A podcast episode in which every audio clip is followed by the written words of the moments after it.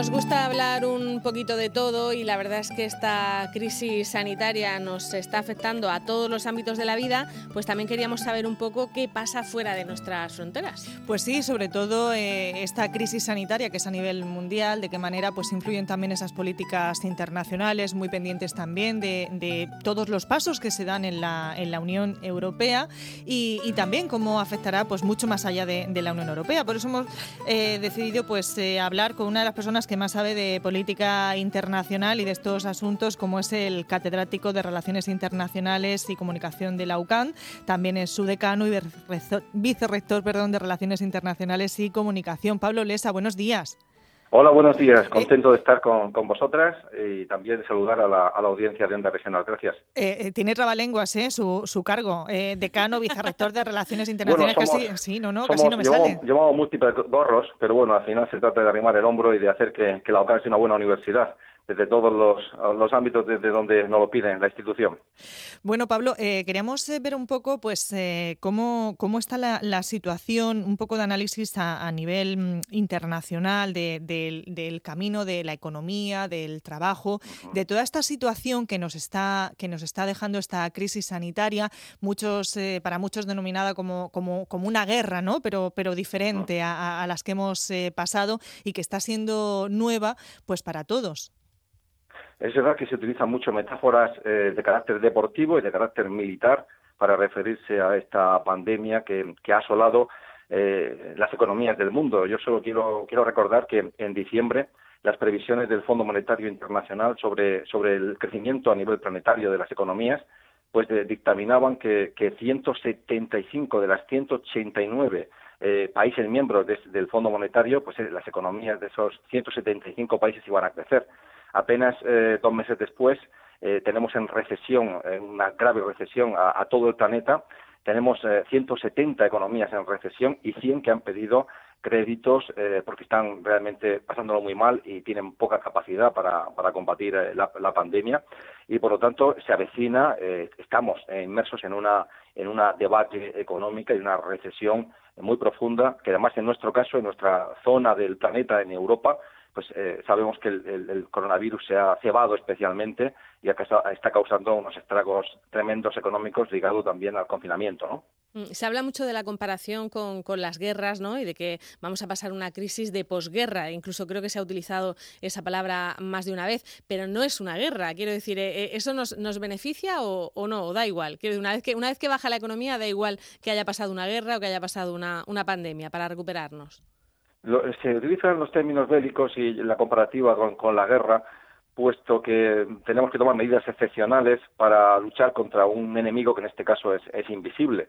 Pero lo grave es, eh, por ejemplo, eh, a mí me, preocupa especialmente si uno eh, visualiza la situación de un país que presuntamente ha superado la fase más álgida de la pandemia, por ejemplo China, pues lo que vemos y es nuestro futuro, también esa llamada nueva normalidad, es que vamos a entrar en un proceso de mm, como si, uno mira de manera positiva de, eh, en que la economía va a ir a ralentí, en lo que se llama las economías del 90%, o eh, en una situación mm, de economías zombies, donde la economía va a estar lastrada por las enormes deudas que está ocasionando eh, la batalla del coronavirus.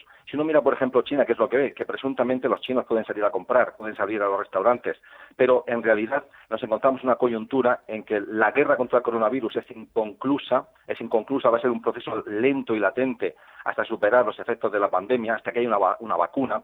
Hay mucha incertidumbre, con lo cual, eh, ante esa incertidumbre los empresarios no invierten, y hay gran inapetencia por parte de los ciudadanos de consumir. ¿Y eso a qué nos condena? Pues nos condena a, un poco a la recesión. Me parece sorprendente, y es un dato creo que a considerar, que en Estados Unidos una de cada tres personas tienen miedo de ir a un supermercado. En Estados Unidos, dos de cada tres eh, pequeñas empresas y medianas empresas, que es el 80% del tejido productivo, no van a aguantar la coyuntura actual más de tres meses, no tienen fondos. Con lo cual es una coyuntura que mm, en China, en Estados Unidos y por supuesto en Europa, en Europa eh, tenemos ahora mismo en las cinco mayores economías de Europa, tenemos a 30 millones de personas eh, paradas que están siendo sostenidas por el Estado con fondos públicos. ¿Hasta cuándo podemos mantener esa, esa coyuntura? Es, complicado. Claro, eh, además cuando, por ejemplo, eh, estamos viendo pues estos, estos días de cara para el miércoles si se alarga o no el, estado de, alarma, si ya de por sí pues en, en, España, por comunidades, dentro de los mismos partidos hay voces diferentes, eh, no sé, ese camino juntos, por ejemplo, en, la Unión Europea de, de, todos los países, ¿tendremos que hacerlo sí o sí o cree usted que cada uno va a ir por su cuenta? En, la Unión Europea tenemos dos fases. En primer lugar, como es el poder, es el gobierno, el ejecutivo, el que maneja los hilos, el que juega las bazas, el que juega la partida en las instituciones europeas, lo que hay que decir que hay una parte de esa, de esa batalla eh, librada por países, eh, conjuntamente países como Francia, eh, Italia, Portugal, España, nueve países, somos 200 millones de personas, que en la fase previa, en lo que ha sido intentar plantearnos cómo podemos combatir la crisis sanitaria, hemos eh, conseguido que se tomen una serie de decisiones eh, positivas. Por ejemplo, es realmente positivo que el Banco Central Europeo, que es el que acuña el euro, es nuestro banco de referencia, está en Frankfurt situado, pues haya decidido comprar masivamente, sin restricciones e ilimitadamente, los fondos, los bonos que emiten los estados para financiarse. Eso lo que permite es que España pueda financiar su batalla eh, sanitaria y, su batalla social también contra el virus en unas condiciones más favorables. También es muy importante que hemos utilizado, eh, no voy a entrar en detalles, un mecanismo que nació durante la crisis financiera de 2008 y a través de ese mecanismo de estabilidad que se llama tenemos acceso, acceso a 250.000 millones de euros. Ah, también juega un papel muy importante el Banco Europeo de Inversiones. Así que tenemos, grosso modo, para combatir, para paliar para sostener a los parados, la crisis social actual y la guerra sanitaria, contamos con aproximadamente eh, más de un, billón y medio de, euros para los países de la Unión Europea, sobre todo los más dañados. Pero la fase actual que empieza, que empieza ahora es la más complicada y es buscar ese plan Marshall que financie a las economías eh, más dañadas. Las economías del norte también han sido dañadas, la alemana, la, la holandesa, la danesa, la finlandesa, pero obviamente no tenían la deuda pública que acarrea, que arrastra España o Italia, que son deudas públicas desmesuradas y que además van a crecer de 15 a 20 puntos para intentar contrarrestar los males de la, económicos y sociales de la crisis. Aquí sí que necesitamos.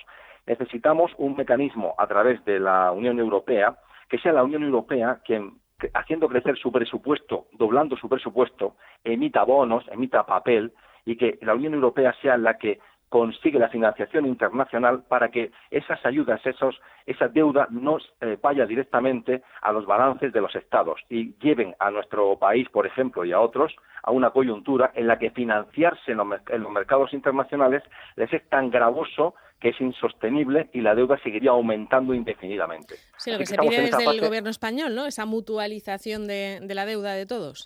Sí, al final lo que se ha conseguido, lo que se ha planteado en principio en el último Consejo Europeo, los jefes de Estado y de Gobierno, no es tanto mutualizar la deuda a través del, Eurogrupo, sino eh, trasladar mm, eh, la, captación de fondos, por ponerlo de una manera muy sencilla, a la Unión Europea, que cuenta con una, eh, una valoración de triple A en los bonos que emite, pero que al mismo tiempo tiene en su, en su génesis y tiene en su, en su me parece que se ha cortado la, llamada que teníamos con Pablo Blesa, que nos estaba hablando de la Unión Europea y de cómo podía eh, garantizar el que no nos saliera tan caro acudir a los mercados a pedir ese dinero, ¿no, Pablo?